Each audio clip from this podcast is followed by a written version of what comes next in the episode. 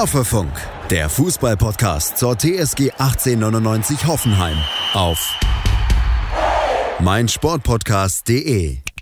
Hallo und herzlich willkommen zu Folge 97 von Hoffefunk.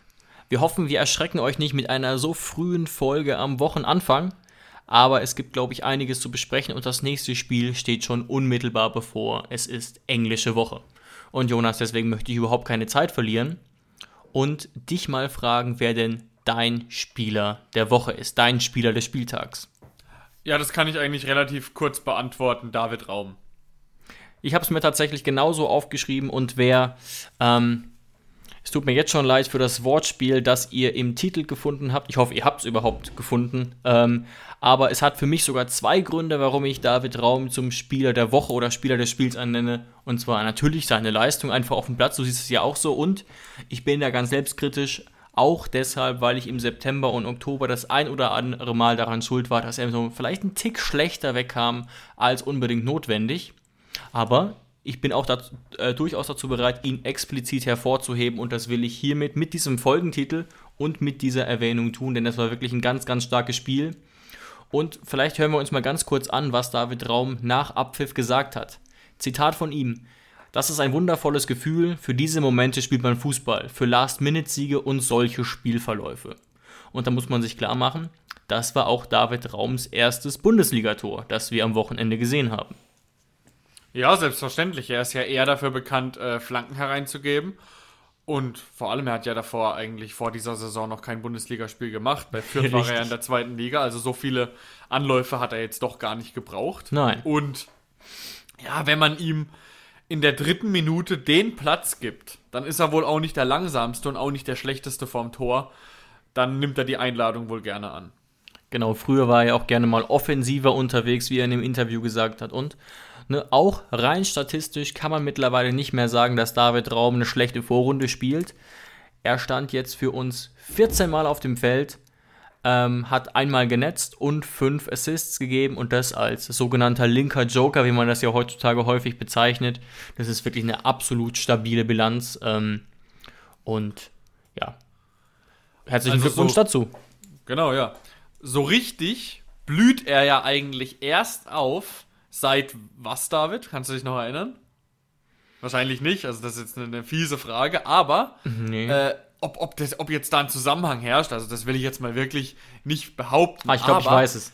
Seit dem Topspiel von Robert Sko auf seiner Position blüht er so richtig auf. Ja, ich, ich weiß nicht, ob es ganz zusammengehängt, aber ich hätte jetzt vermutet, und da müsste man nochmal genau in den Kalender gucken. Ich hatte ja das Gefühl, wirklich, kein Seit der Vorwurf. Fünferkette, ja. Auch, auch. Das haben wir ja auch ein paar Mal gefordert, aber ich hatte auch das Gefühl, dass seine erste Nominierung für die Nationalmannschaft eigentlich zu früh kam und dass das jetzt quasi nach der ersten Nominierung erst so richtig gezeigt hat, warum er von Flick überhaupt nominiert wurde. Also, dass das ihn das vielleicht sogar noch zusätzlich gepusht hat, weil zuvor ist er mir, wie gesagt, da war ich auch ein bisschen kritisch manchmal, ist er mir jetzt nicht als überdurchschnittlicher Außenverteidiger aufgefallen, in den letzten fünf Spielen allerdings schon.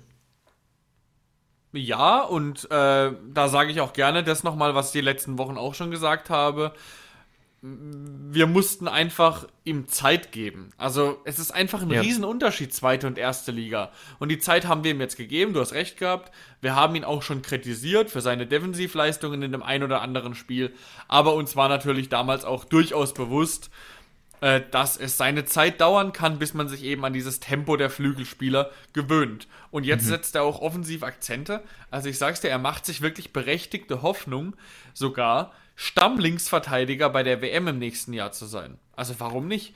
Mir Natürlich fehlt da so, hat er. Mhm. Mir fehlt ja, so ein bisschen die Übersicht. Wer sind denn da seine Hauptkonkurrenten? Ist ja gar nicht so viel eigentlich. Ja, eigentlich könnte man jetzt sagen, leistungstechnisch natürlich noch äh, Günther von Freiburg. Richtig, ja, ja, ja. Der natürlich aber auch deutlich, deutlich älter ist als Raum, aber mhm. wahrscheinlich, ähm, gut, wird natürlich auch darauf ankommen, welche Formation Flick spielen wird. Aber wenn es eine Viererkette ist, gibt es natürlich auch die Chance, dass er einen Innenverteidiger, wie zum Beispiel Kehrer, als Linksverteidiger einsetzen wird. Ähm, aber als, als Linksverteidiger selbst hat Raum wirklich keine schlechten Chancen da, ähm, wenn er so weitermacht, Also mitgenommen zu werden auf jeden Fall, lege ich mich eigentlich fest. Wenn da keine Verletzung mehr kommt, ja. wird er dabei sein nächstes Jahr. Aber Stammspieler, ich sag's dir ehrlich, warum nicht? Also als Linksverteidiger hat man da eigentlich ähm, in Deutschland, seitdem Philipp Lahm damals auf die rechte Seite gegangen ist, ziemlich gute Chancen. Ja, wir erinnern uns, mit wem wir letztlich Weltmeister wurden, mit Benny Höwe des Links, ne? Ja, genau. Und äh, Jerome Boateng als Rechtsverteidiger. Also das war die, die legendäre Viererkette der Innenverteidiger, aber es hat gereicht. Ja, exakt. Also muss man auf jeden Fall ein großes Lob an David Raum aussprechen. Und ich habe eben nochmal nachgeguckt, wie es äh, unsere kritischen Kollegen vom Kicker so sehen. Eine 1,5, das ist wirklich verhältnismäßig unfassbar gut. Dementsprechend war er natürlich auch in der Elf des Spieltags. Ja. Allerdings waren auch, ich, Jonas, ich weiß nicht, ob du vielleicht selbst drauf kommst oder es gelesen hast, zwei weitere Spieler waren auch noch in unterschiedlichen Elf des Spieltages jeweils äh, Sportschau bzw. Bild und auch da kann ich es ähm, verstehen. Ähm, vielleicht Baumann auf jeden Fall. Baumann auf jeden Fall, genau. Und jetzt schwanke ich zwischen Vogt und Richards, sage aber, es ist einfach Richards wegen seinem Tor. Tatsächlich nicht. Und ich war auch kurz überrascht, auch wenn er Dann wirklich. Ist es Vogt. Es ist tatsächlich Kevin Vogt, der mhm. äh, auch in, der Elf, in einer Elf des Spieltags auftaucht. Ich weiß nicht mehr genau in welcher, aber auch der Kicker sagt hier 2,0. Ähm, wirklich, wirklich gut. Und ähm, ja, insgesamt zeigt sich eigentlich auch in dem Spiel, ne, wir müssen sehen, es hat schon wieder Florian Grillitsch gefehlt, der ja mit die Abwehr stabilisiert hat. Ähm, trotzdem bleibt die stabile Abwehr relativ stabil. Trotz dieses erneuten Umbaus und dass Richards reingekommen ist und Posch und Akpo, meine Meinung, Jonas, aber eigentlich kein gutes Spiel gemacht haben. Die Seite sah dieses Mal wirklich etwas schwächer aus, muss man wirklich sagen. Also wir können jetzt auch mal ein bisschen aufs Spiel eingehen. Da ja, werden gerne. wir ja zwangsläufig auf Szenen stoßen, ähm, in denen äh, Posch, also Akpo auch und auch Posch äh, wirklich nicht gut bei wegkommen. Aber wir können ja erstmal anfangen. Ich meine, das Tor von David Raum, das haben wir schon besprochen. Da möchte ich aber wirklich nochmal, also ich muss ihn hervorheben. Diese Hackenvorlage von Dabur, also traumhaft. Ja, da, also da, sieht, da sieht Kübler wirklich, wirklich nicht gut aus. Allerdings erwartet man das ja auch nicht wirklich, ne? Also, zumal, wie gesagt, also ich weiß nicht, was, was aktuell los ist. Dabur hat ja bekanntlich auch nicht den aller oder hatte, müsste man vielleicht eher sagen, hatte nicht das allerbeste Standing in unserer Fanszene. Nach den letzten drei, vier Spielen müsste sich das eigentlich deutlich gedreht haben. Er war jetzt nicht der Spieler, der permanent aufgefallen ist, war aber sehr fleißig und an diesem Tor maßgeblich mit beteiligt und mhm. hat sich seinen Startelf-Einsatz verdient. Ne? Man muss ja bedenken, Christoph Baumgartner und Rütter haben beide die Bank gehütet, die aber, darüber reden wir nachher noch, beide top gespielt haben ja, wenn du gerade die Fanszene ansprichst, wir haben ja äh, auf unserem Instagram-Kanal auch vor dem Anpfiff eine Umfrage gemacht, wie denn unsere HörerInnen die äh, mhm, Aufstellung ja. bewerten. Und dann hat sich schon rauskristallisiert, dass wirklich, glaube ich, über 80 Prozent hätten statt Dabur lieber Rütter in der Startelf gesehen. Wobei die Frage hast du ja offener gestellt, Jonas. Also theoretisch könnte es ja auch sein, wir persönlich haben ja, und da haben wir uns ja selbst ein bisschen für irre erklärt, überlegt, ob man nicht die Dreierreihe einfach lässt und genau. Kramer vielleicht sogar erst in der 60. bringt. Wurde nicht gemacht, war auch absolut nachvollziehbar. Ne? War nur so ein bisschen Spinnereien von uns, weil diese Dreierreihe eben so gut ähm, harmoniert hat. Ja, aber die Stimmung war auf jeden Fall klar. Rütter ja, ja. sollte eigentlich in der Startelf, äh, Startelf stehen, laut den Fans. Ähm, hat er nicht gemacht. Aber jetzt ist natürlich die Frage, inwieweit äh, ist dieses Stimmungsbild wegen der Leistung und inwieweit, weil halt Rütter, glaube ich, sowas mittlerweile wie einer der Fanlieblinge ist. Der ist einfach wahnsinnig beliebt.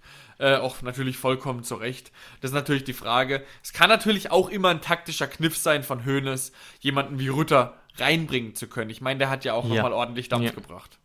Ja, das, das kann gut sein. Äh, ich nenne mal so ein Stichwort, das manche immer so ein bisschen abgehoben finden. Im wahrsten Sinne des Wortes, Fallhöhe. Ne? Ein Dabur war teuer, hat genetzt wie irre bei Salzburg, hat dann auch bei Sevilla zwar nicht so viel gespielt, aber in der Europa League alles zerschossen. Ähm, man muss noch mal sehen, ne? Munas Dabur hat, trifft in jedem zweiten Spiel in der Europa League in 49 Spielen 24 Mal. Und da ist natürlich die Fallhöhe ja, höher als bei einem No-Name-Rutter, der äh, kein Geld gekostet hat oder fast kein ja. Geld gekostet hat und mit dem man erst später gerechnet hat. Also der sehr früh auf so ein hohes Niveau jetzt doch kam. Ja, also für mich im Nachhinein muss man sagen, wenn wir gewinnen, und das ist jetzt der vierte Sieg in Folge in der Bundesliga, dann kannst du Sebastian Hoeneß einfach keinen Vorwurf machen. Und so auch im Fall der Burrütter oder was auch immer. Wen er dann da vorne aufstellt. Bei einem Sieg musst du ruhig sein, musst das akzeptieren äh, und musst sagen, selbst wenn du anderer Meinung wärst, dass es funktioniert hat. Das muss ja. man dann auch mal anerkennen. Ja, absolut. Und ähm, ne, da gibt es, da gab es, glaube ich, jetzt nicht die eine richtige oder die eine falsche Entscheidung. Nee, auch, auch nee. ein Munas Dabur hat jetzt in zehn Bundesligaspielen fünf Torbeteiligungen. Und was sich eben auch gezeigt hat, und das hätte andersrum vielleicht nicht so gut funktioniert, Rütter hat, war jetzt an keinen Szenen extrem beteiligt, hat aber unglaublich Schwung reingebracht. Ja. Ähm, und hat sich auch wirklich nochmal positiv ins Gedächtnis gebracht. Und er ist einfach noch so ein bisschen der quirligere Spieler. Man könnte sagen, wer minimal abgefallen ist, ausnahmsweise, aber auch überhaupt nicht schlimm, war eher dann Ilas. Ja, gebe ich dir recht. Aber was ich glaube ich auch wichtig finde, jetzt zum Beispiel, wenn du an die Wochen vorher denkst, war Ilas überragend. Klar. Ähm, was, was glaube ich nicht entstehen darf im Kopf unserer Stürmer, ist so eine so ein Gefühl von, wir haben so ein Überangebot vorne. Das heißt, wenn ich ein schlechtes Spiel mache, bin ich sofort auf der Bank. Dieses Gefühl darf, glaube ich, nicht entstehen. Und ich glaube, da wird Sebastian Hoeneß auch äh, das gut genug kommunizieren, dass so ein Gefühl nicht aufkommt. Ja, vielleicht kommen wir dann nachher nochmal kurz drauf zu sprechen, wenn wir ganz kurz über natürlich das Leverkusen-Spiel noch sprechen werden. Ähm, aber wie gesagt, du hast es gesagt, eine Top-Vorlage, ein top herausgespieltes Tor und ja, ähm, ich hatte auch ein bisschen das Gefühl, dass da eben Flecken nicht unbedingt erwartet hat, dass Raum so draufzieht, aber viel Chancen hatte er da trotzdem nicht. Es war hervorragend gemacht von Raum, wenn mhm. man bedenkt, mhm. dass, äh, dass Kevin Schade auf der anderen Seite eine vielleicht ein bisschen bedrängter und ein bisschen spitzerer Winkel, aber eine sehr ähnliche Situation hatte als Rechtsfuß von rechts, Raum als Linksfuß von links. Ähm, und man vergleicht die Szenen. Schade hat einfach nur Baumann angeschossen und Raum hat sich wirklich ausgeguckt und hat ihn hoch verwandelt. Also da gab es schon Qualitätsunterschiede bei dem Abschluss. Ja, und dementsprechend hat er sich da das erste Tor auch redlich verdient. Aber es war dann über den ganzen Spielverlauf gesehen eigentlich kein, äh, nicht so, dass diese Dominanz blieb. Und in der 21. Minute hat Freiburg ja auch zurückgeschlagen. Ja, meiner Meinung nach kam bis zur 20. Minute dieses Tor dann ein bisschen aus dem Nichts. Also Frankfurt hat bis dahin nicht schlecht gespielt. Freiburg, ja. Äh, genau. Freiburg hat bis dahin nicht schlecht gespielt. Ähm, aber die wirkliche Druckphase kam von Freiburg eigentlich erst so wirklich nach dem Tor bis dann zur Halbzeit. Mhm. Und in dem, bei, dem, bei dem Eckball ist dann irgendwie so ein bisschen so der Knoten geplatzt. Und da müssen wir uns natürlich, oder muss, muss sich Stefan Posch schon den Vorwurf gefallen lassen, ähm, dass er da Kevin Schlotterbeck, nee, Entschuldigung, Nico Schlotterbeck, also das ist manchmal wirklich verwirrend mit den Namen, es war Nico Schlotterbeck, dass er ihn da ja. in der Szene nicht richtig geblockt hat ähm, und da einfach schwach war in diesem Kopfballduell. Ja, war aber ein bisschen ungeschickt. Er hat ihn irgendwie, ist aber sehr konzentriert auf den Mann und hat irgendwie die Flanke nicht richtig im Blick und ist natürlich gerade deswegen bitter, weil man ja weiß, wir haben es in der letzten Folge schon angesprochen, wie ähm, stark Freiburg bei Standards ist. Ja, genau. Also das ist wieder, wieder, was wir letzte Woche eigentlich angesprochen haben, wie bei Frankfurt auch mit Kostic. Das ist total eindimensional und trotzdem konnte man es in diesem Punkt nicht verteidigen. Ähm, also Nico Schlotterbeck, das war jetzt ja, natürlich war ein System dahinter, sie sind vom, vom 16er Eck, sind sie, sind sie reingerannt mit Schwung, äh, aber das ist ja jetzt keine neue Eckballtaktik, die jetzt revolutioniert wurde, sondern das ist ja ganz normal und das war in dem Moment dann einfach individuell schlecht verteidigt und das muss man dann halt auch mal einfach dann so tolerieren. Ja, absolut. Ähm, und wir haben ja dann auch viel später noch zurückgeschlagen. Und dann hast du recht, danach war Freiburg dann etwas wacher und hatte insgesamt durchaus ähm, auch Chancen. Nicht, nicht zu vergessen, eine sehr, sehr große Chance später noch. Ja, genau. Ja, dann springen wir doch mal dann eigentlich zur nächsten sehr, sehr spannenden Situation. Und das ist diese Elfmeter-Situation. Ich nehme es vorweg, ich glaube, da müssen wir nicht drü lange drüber reden. Ähm, klarer Elfmeter. Also ja, natürlich, ja. Wenn, wir, wenn, jetzt, wenn wir jetzt darüber diskutieren will, natürlich möchte ihn Christian Günther, natürlich bewegt er seinen Fuß in die Richtung der Grätsche und bewegt seinen Fuß oder seine Füße zwischen den Ball und Akpoguma, aber er wäre ja auch kein Bundesliga-Profi, wenn er es nicht täte. Also natürlich ist es in dem Fall ein ganz, ganz klarer Elfmeter. Ich habe was anderes gemacht, außer jetzt dann die Situation oder die Grätsche von Akpoguma zu kritisieren. Das könnte man natürlich auch machen. Äh, aber ich habe mir einfach die Entstehung angeguckt. Und in der Entstehung ist schon einiges schiefgelaufen. Wie kann es überhaupt passieren, dass ein Christian Günther so blank aufs Tor zuläuft? Schatz, ich bin neu verliebt. Was? Da drüben. Das ist er. Aber das ist ein Auto. Ja, eben. Mit ihm habe ich alles richtig gemacht. Wunschauto einfach kaufen, verkaufen oder leasen. Bei Autoscout24. Alles richtig gemacht. Vernimmt sich, was man will. Dann wilde Gerüchte entstanden. Fast nichts davon stimmt. Tatort Sport. Wenn Sporthelden zu Tätern oder Opfern werden, ermittelt Malte Asmus auf meinsportpodcast.de. Folge dem True Crime Podcast, denn manchmal ist Sport tatsächlich Mord. Nicht nur für Sportfans. Wie kann es überhaupt passieren, dass ein Christian Günther so blank aufs Tor zuläuft und unser rechter Außenverteidiger da mitmarschiert? Und der Punkt ist, dass leider Gottes auch in dieser Situation Stefan Posch in der Entstehung wegrutscht. In der Situation, als der Schnittstellenpass gespielt wird auf Günther, ist kurz davor Stefan Posch weggerutscht und konnte somit nicht mehr in die Lücke zurück zwischen Vogt und Akpoguma. Und deswegen musste Akpoguma mit Günther mitgehen. Günther auch natürlich ein sehr schneller Spieler und deswegen kam es überhaupt zur Situation. Wenn ich jetzt noch die Grätsche selbst bewerten soll, würde ich natürlich ganz klar sagen, oder würde, wenn ich Sebastian Hoeneß wäre, sagen, Kevin, in so einer Situation, geh nicht grätschen oder setz die Grätsche nicht, bleib oben. Christian Günther hat so ein Tempo drauf, legt sich den Ball meiner Meinung nach so weit vor, dass er, wenn er überhaupt noch an den Ball kommt zum Schuss, dass er so nah vor Olli Baumann steht, dass Olli Baumann ihn eigentlich haben sollte und dass ich mir nicht, dass ich äh, Christian Günther nicht zutrauen würde, dass er in diesem Tempo den Ball verwandelt hätte. Das heißt, bleib einfach dran, bleib oben, aber mach nicht so ein dummes Foul.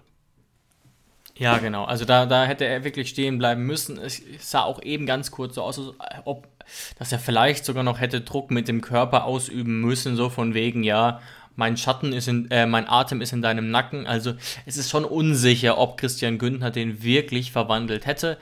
Ähm, aber da ist alles in Ordnung, ist eine klassische gelbe Karte. Er trifft ihn jetzt nicht böse, auch wenn es eine gute Chance war. Eindeutige gelbe Karte und deswegen geht da ähm, der Elfmeter völlig, äh, äh der Elfmeterpfiff kommt völlig zurecht von Frank Willenborg. Und dann ja. schnappt sich jemand den Ball, der, wenn ich das richtig im Kopf habe, zehn der letzten zehn Elfmeter verwandelt hat und noch keinen Bundesliga-Elfmeter verschossen hat. Ja, und er schießt den Elfmeter gegen einen Torhüter, der, der äh, jetzt mit, also mit dem Elfmeter eingerechnet, vier der letzten sechs Elfmeter gehalten hat. Wahnsinn. Ja, und das Spannende und, ist nach wie vor, ja. ne? Ich, hab, ich kenne noch die ganze Statistik, ich kann es dir nicht mehr genau sagen, aber die Gesamtwerte sind immer noch schlecht. Also gerade so in Freiburger Zeiten und am Anfang in Hoffenheim hat Baumann ja nie einen Elfmeter gehalten. Ich und kann, jetzt ich kann dir die Statistik sogar nennen. Ja, gerne. Äh, also ich habe ja gesagt, vier der letzten sechs Elfmeter gehalten. Wahnsinn. Und vor der Saison 2020-21, also in seinen allen Jahren vorher, hat er von 25 Elfmetern nur vier gehalten. Das ist halt einfach auch keine gute Quote, ne? Ja, aber das, dann ist er halt einfach kein überragender äh, Torhüter bei Elfmetern bis dato gewesen. Ja, aber, aber jetzt, diese, mh, genau. Aber jetzt diese Quote, ist halt, ist halt wirklich, ist halt wirklich der Wahnsinn. Vier der letzten sechs und dann auch noch gegen einen eigentlich so guten Schützen. Und ja, aber muss ich ehrlich sagen, also Grifo hat jetzt vielleicht 10 von 10 gemacht. Er hat bestimmt auch, er hat eine super Schusstechnik. Er hat den einen oder anderen bestimmt auch schon exzellent äh, verwandelt. Ist ja auch jemand, der die dann eher mit Präzision reinmacht, anders als Lewandowski, der den ja eher ausguckt. Aber dieser Elfmeter war furchtbar schlecht geschossen. Wirklich ganz schwach geschossen. Also Baumann ähm, hätte den sogar haben können, wenn er vielleicht nicht sich so klar entscheidet. Er hat sich ja klar für links Mitte entschieden. er hätte sich vielleicht gar nicht sogar so klar entscheiden müssen und ihn trotzdem haben können, was eben beweist. Ja. Da stand Grifo vielleicht ein bisschen neben sich, ähm, hat ihn auch nicht ausgeguckt, weiß nicht genau, was da der Plan war für einen Mann, der eben, wie gesagt, einen sehr feinen Fuß hat eigentlich.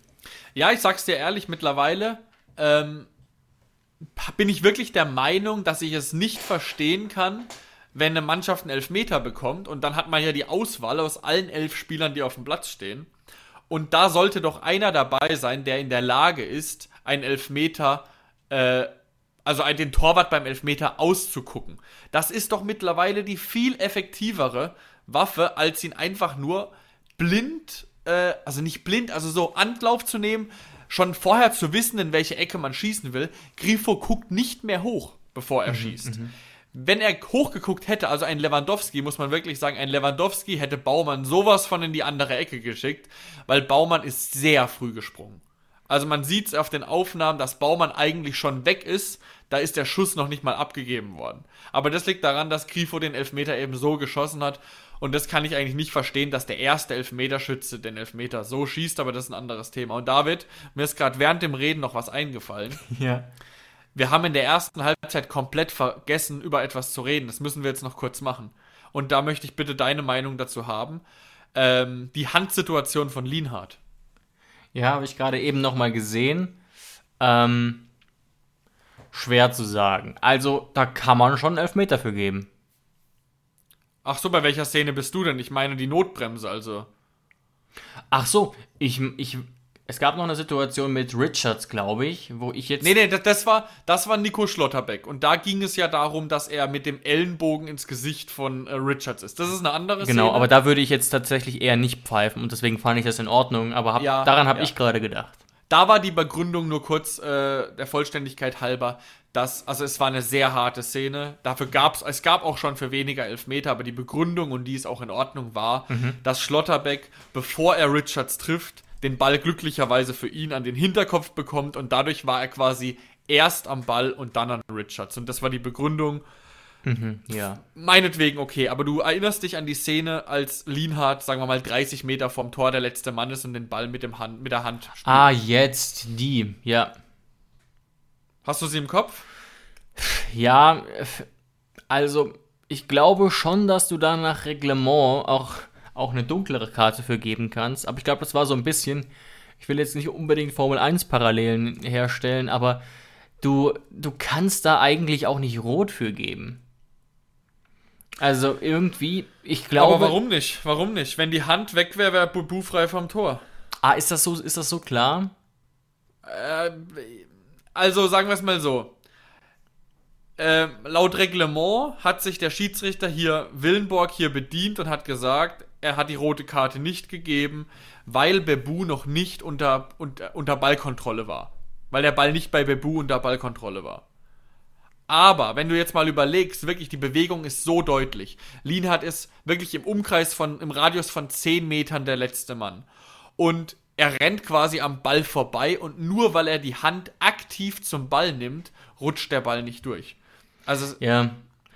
Aber ich, wie gesagt, ich finde tendenziell hier, tendenziell Fehlentscheidung auf jeden Fall. Das Problem ist, ich habe es jetzt gerade nochmal angeguckt, wie genau die Handhaltung ist. Er, er macht es so clever, indem er die Hand natürlich benutzt, illegal, aber er, benut, er bewegt sie tatsächlich gar nicht zum Ball. Er versteift die Hand, die ganz leicht neben dem Körper ist. aber er bewegt sich schon ganz leicht äh, in Ja. Richtung Ball. Ja. Aber, Nee, ich, aber- ich meine damit nur, Ja. ich meine damit nur, Willenbock ist ja offensichtlich ein Schiedsrichter, der sehr liberal pfeift Mhm. und es würde sehr kleinkariert wirken. Also sagen wir mal so, es wäre auf keinen Fall eine Fehlentscheidung gewesen, niemals hier rot zu zeigen, aber es würde schon penibel wirken. Ähm, auch wenn es wahrscheinlich, wenn du das hier, keine Ahnung, wenn du das in dem Schiedsrichterlehrgang analysierst und fünfmal anguckst, würden, glaube ich, auch die meisten sagen, du musst eigentlich rot geben. Aber der ist es ja auch nicht so, dass ein Schiedsrichter zwingend rot geben will. Ne? Nee. Weißt du, wie ich Und- meine? Du willst ja eigentlich das Ja. Spiel schon äh, möglichst weiterlaufen lassen, ohne ständig zu pfeifen. Also Genau. schwierig.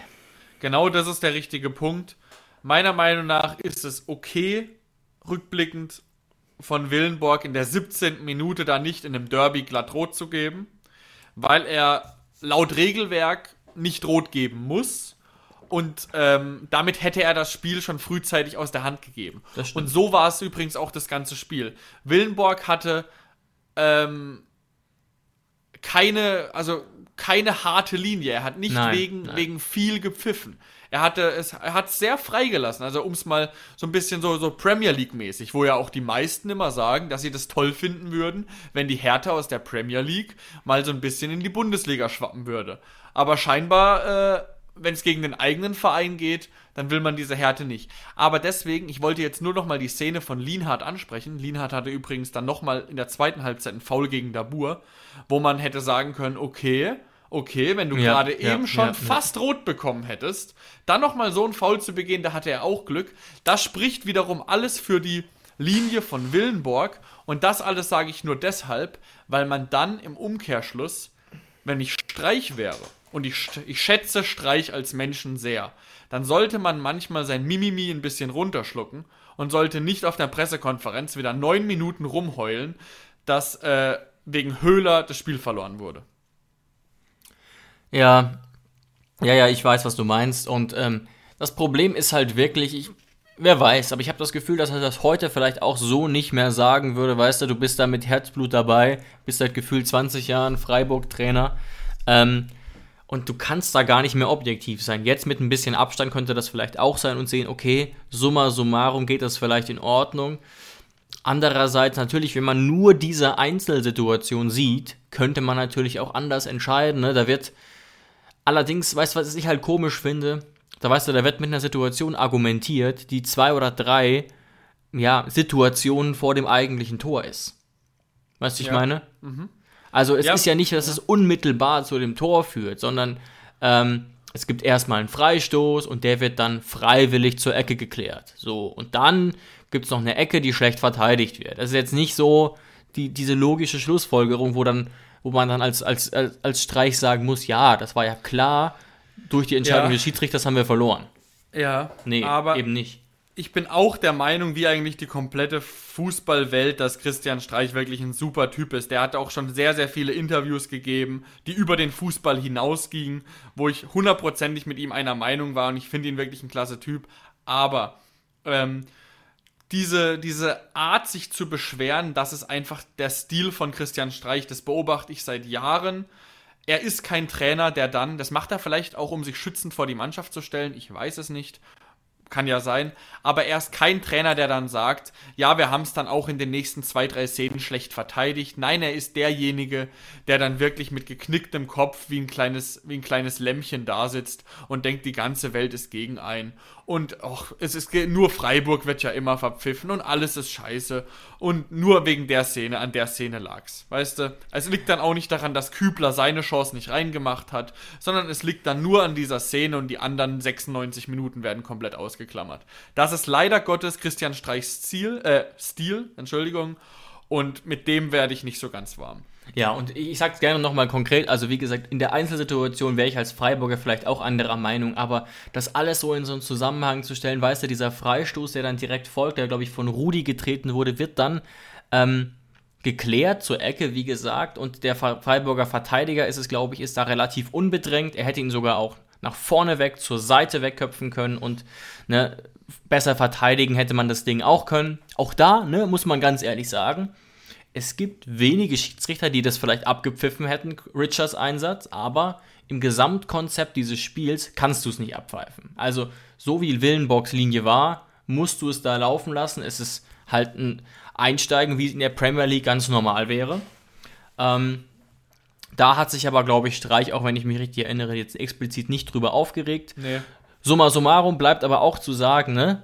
Und damit Lob auch an unsere Mannschaft zum Abschluss. Äh, wir hatten wieder, zumindest auf dem Papier, weniger Torchancen und haben wieder mit effizient dieses, dieses Spiel gewonnen. Mit 1,5 Expected Goals, zwei Buden gemacht. Ähm, das Spiel nicht klar dominiert, nicht viel mehr Ballbesitz gehabt, überhaupt nicht. Trotzdem überzeugt, gerade über die linke Seite und ähm, dann natürlich auch Fortune gehabt. Und das haben, das muss man ja ganz ehrlich sagen, ähm, dass wir dann natürlich in der 94. auch das Ding unbedingt wollten und auch Glück hatten, dass das so reingeht. Aber wie David Raum schon angedeutet hat, das sind ja dann irgendwie auch die äh, geilsten Siege. Ja, genau. Ähm, und abschließende Worte vielleicht noch von mir. Ähm, du hast es richtig gesagt. Es hat alles eigentlich in dieses Konzept des Pfeifens von Willenborg gepasst. Und ich weiß nicht, ob ich mit dieser Meinung alleine dastehe. Auch bei objektiven Leuten, die das Spiel vielleicht nicht mit der Hoffenheim-Brille geschaut haben. Aber ich finde den Einsatz von Vogt im Zentrum, da hält er ihn minimal am Trikot. Höhler geht sofort zu Boden. Also dieses Halten am Trikot hätte zum Beispiel never ever für einen Elfmeter gereicht. Dafür geht Höhler viel zu schnell auf die Knie und das Ziehen ist wirklich minimal. Ähm, und Christian Streich rennt ja dann auch wie eine wild gewordene Sau zum vierten Offiziellen und schreit ihn an. Der zieht ihm das, das der, der, der, äh, was hat er gesagt? Er reißt ihm das Trikot vom Leib. Also da kann man auch ja. mal ein bisschen die äh, Kirche im Dorf lassen. Also das Trikot ist noch ganz gewesen. Ich finde nicht, dass das zwingend, zwingend, zwingend ein Foul ist im Rückblick. Ja, ich hätte dieses Foul auch einfach gegeben, hätte das abgepfiffen. Aber da ist auch wieder wiederum das Ding, nur weil das Foul gegen Höhler vielleicht eher ein Foul war, ist deswegen das anschließende Foul an Rudi nicht weniger ein Foul, weil das ist ein Tritt. Ein Tritt gegen Rudi und das war dann ein Freistoß. Ähm, ja, also ich würde Christian Streich da einfach wirklich empfehlen, Szenen, die gegen ihn gepfiffen wurden, einfach mal ein bisschen im, im gesamten Raum zu, zu analysieren und nicht immer mich nur auf eine Szene zu stürzen und die dann wirklich tot zu reden. Weil äh, das ist wirklich der einzige Kritikpunkt, den ich eigentlich am Supermenschen Christian Streich habe. ja, ja, interessant. Ähm, aber zu sagen, dass diese Partie verpfiffen war im klassischen Sinne, ist, geht dann doch deutlich zu weit. Dafür war er hier noch deutlich zu sehr im Rahmen Willenborg. Und wie gesagt, man muss sich entscheiden, ob man eben für eine liberale Linie ist oder dann eben doch will, dass alles gepfiffen wird. Also beides geht auch dann nicht so richtig. Genau. Aber summa summarum für uns sicherlich bis dato, bis heute, Montag, haben wir ähm, wirklich eine tolle Woche für die TSG, wenn man jetzt mal die, die vergangene nimmt. Wir stehen auf Platz 4, haben Freiburg überholt. Keine Wahnsinn. Ahnung genau, wie uns das gelungen ist. Mit einer ähm, tollen Torausbeute, mit den meisten verschiedenen Torschützen, mit einer unglaublichen Effizienz zum Schluss.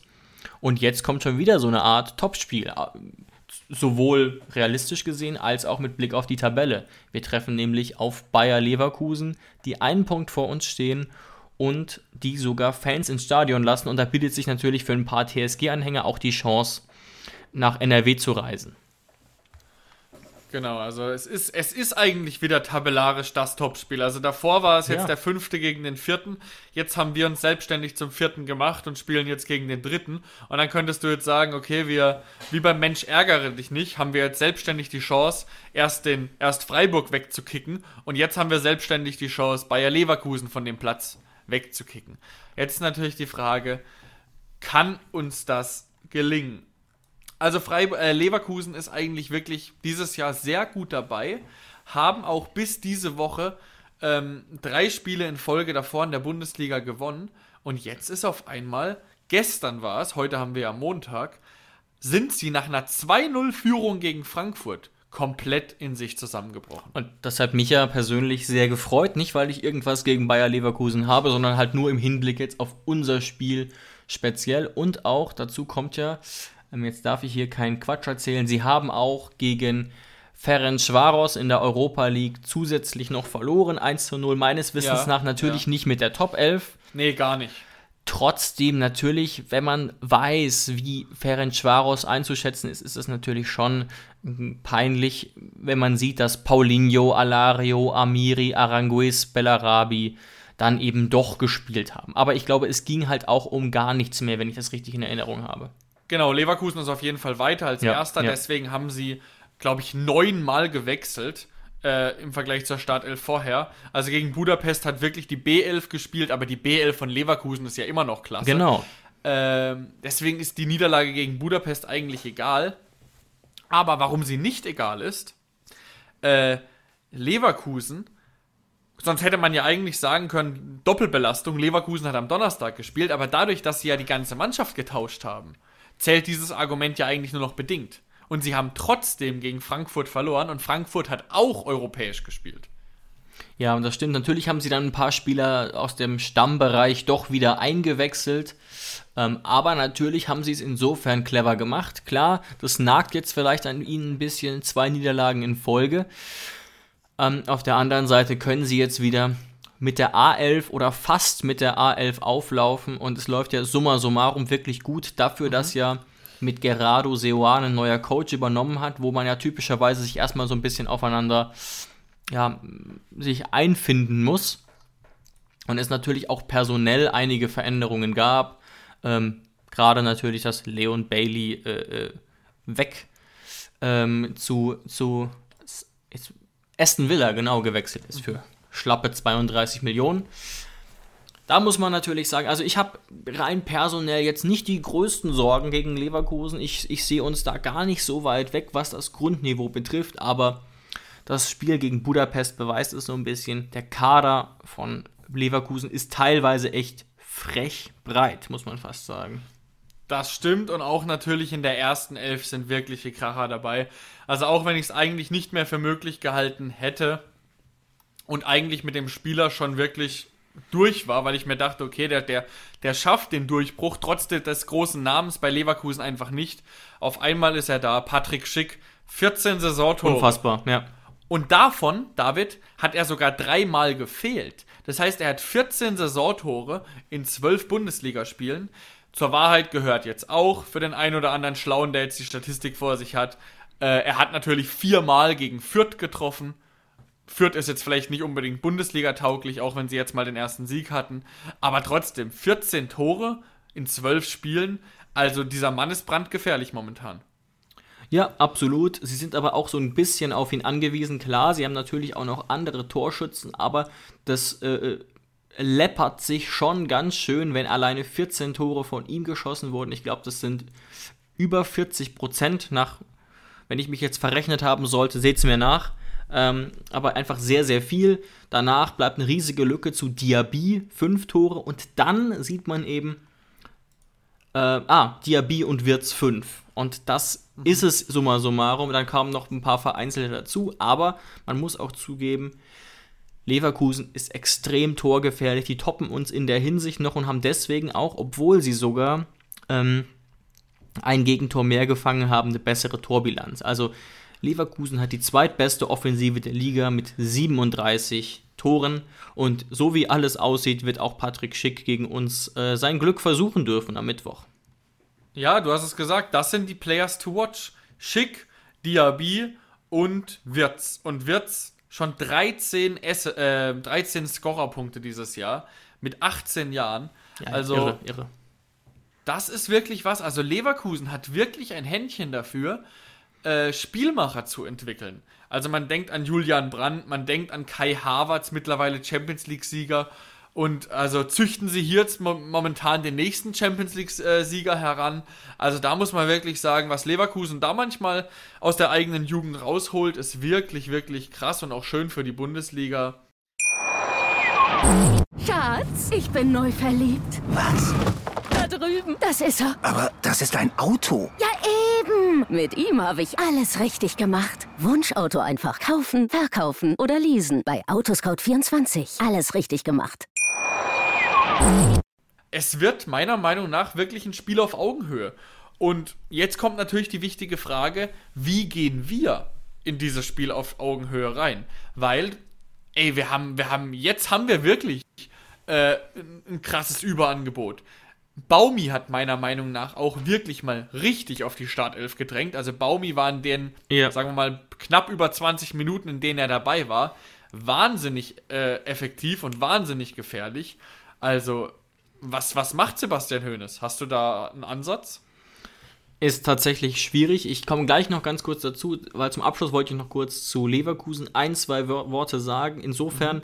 Einfach nur zur allgemeinen Information. Ich habe das nochmal rausgesucht. Bei Leverkusen rechnen wir weiterhin mit einem 4-2-3-1-System, also mhm.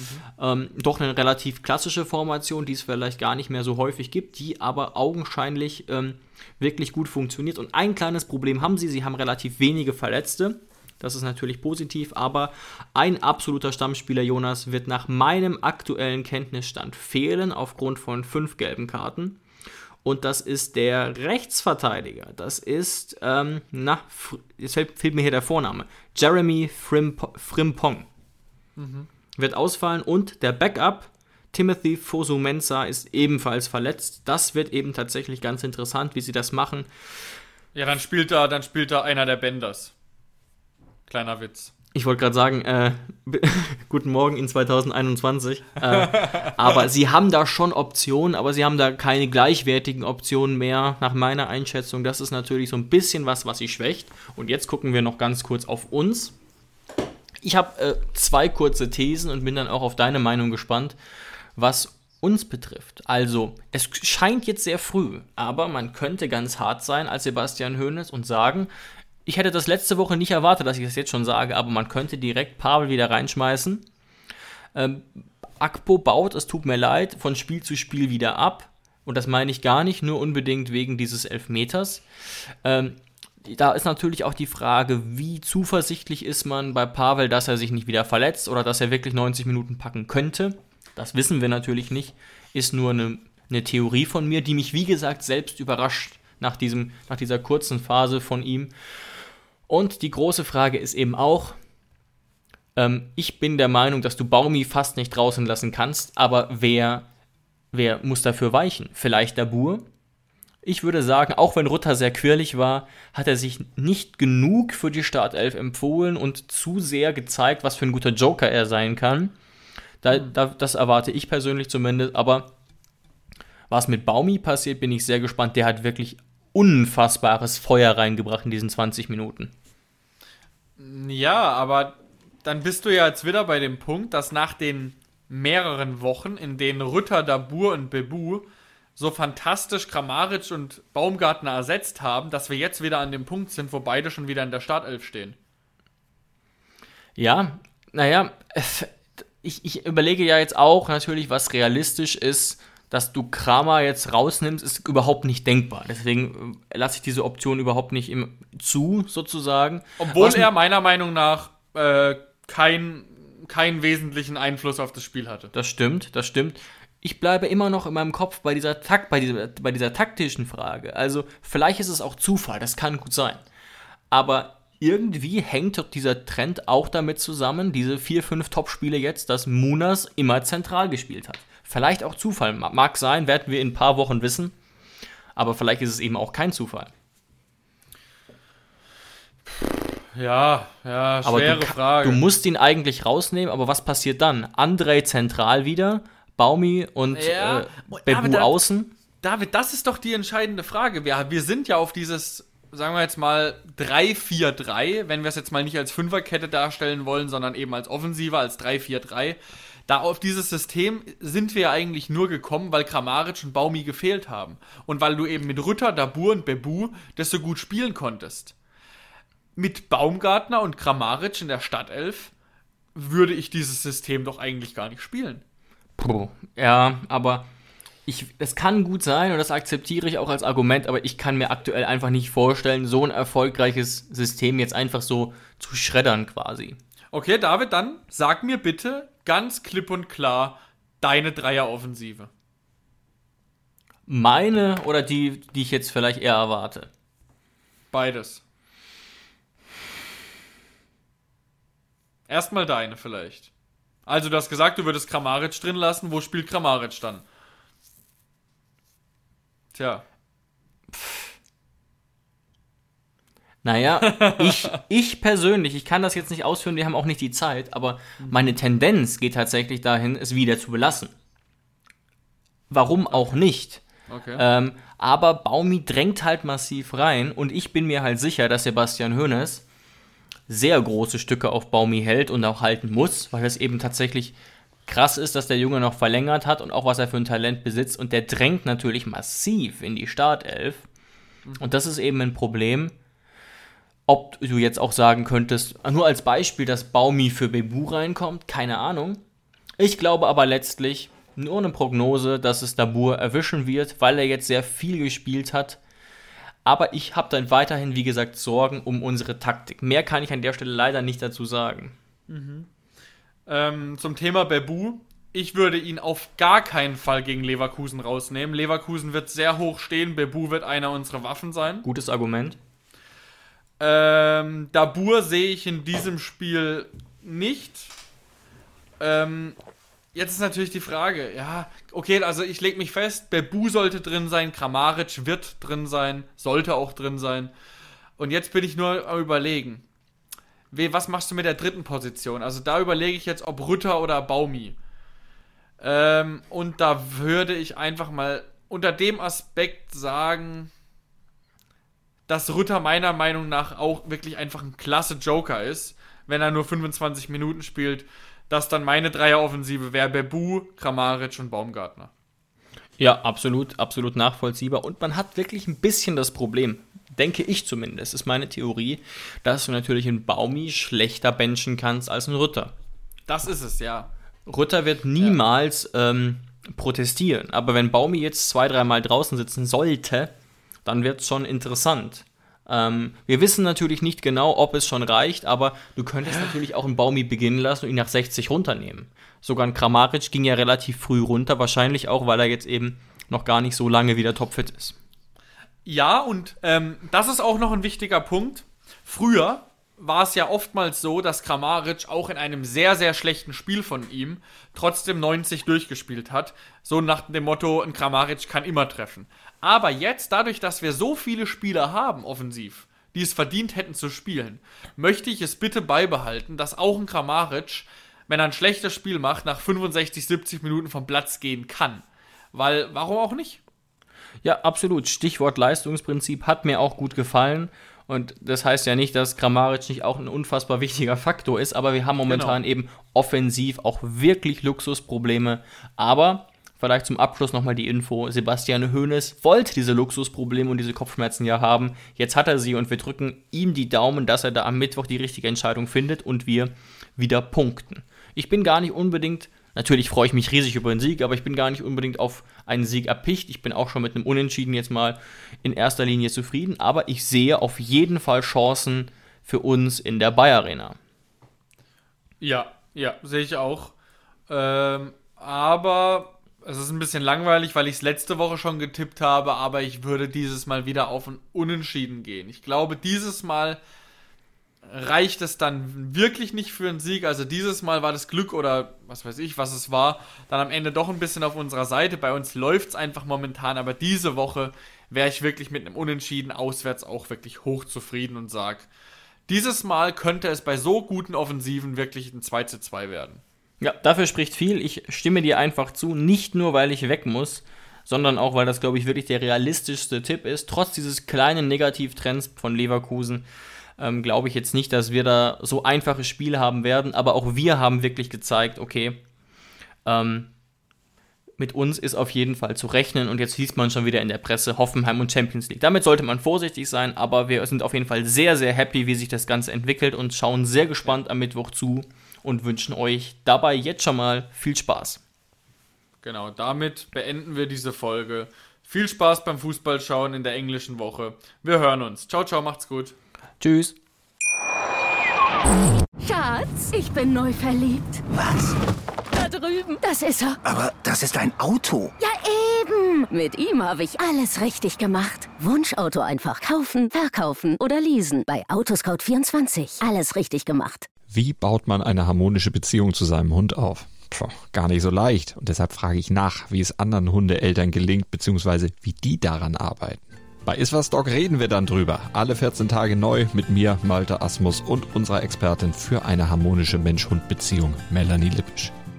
Iswas Dog mit Malte Asmus. Überall, wo es Podcasts gibt.